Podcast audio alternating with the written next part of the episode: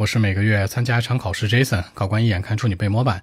三个方面的问题，首先是 Part One to Three 三个部分差距明显，其次是听不懂问题，第三是 Part Two 讲的内容过于俗套，考官听过太多遍了。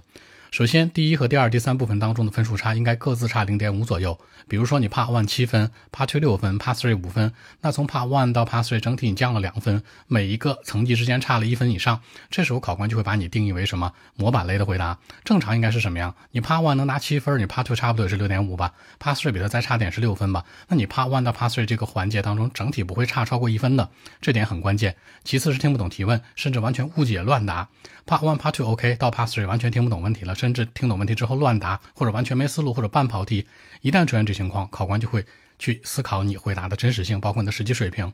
第三，最重要的是第二部分当中是大大家准备的重中之重，你回答内容特别俗套，考官听过不止一次，可能听过十次、二十次、三十次、五十次，甚至一百次。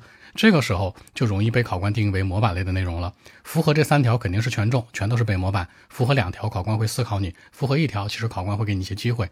所以说呢，一定要避免出现背模板情况。背模板的口语上限分数是五点五，下限分数是四点零，四点零到五点五以及万年五点五就是这么来的。微信 b 一七六九三九一零七。